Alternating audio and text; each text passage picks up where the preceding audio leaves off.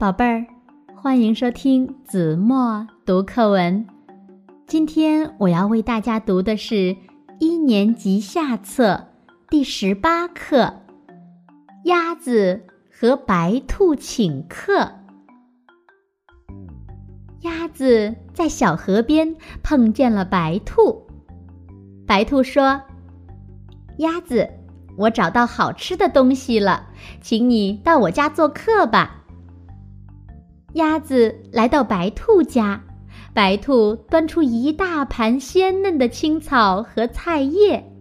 鸭子想：白兔真小气，光叫我吃青草、菜叶，一点儿荤菜都没有。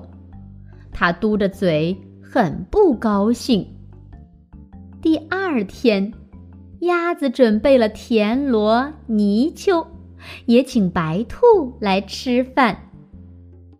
白兔来到鸭子家，看了看，摇摇头说：“我只爱吃青草、菜叶，这些荤菜你留着自己吃吧。”鸭子明白了，自己喜欢的东西，别人不一定喜欢。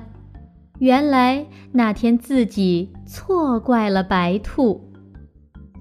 好了，宝贝儿，感谢您收听子墨读课文，我们下期节目再见。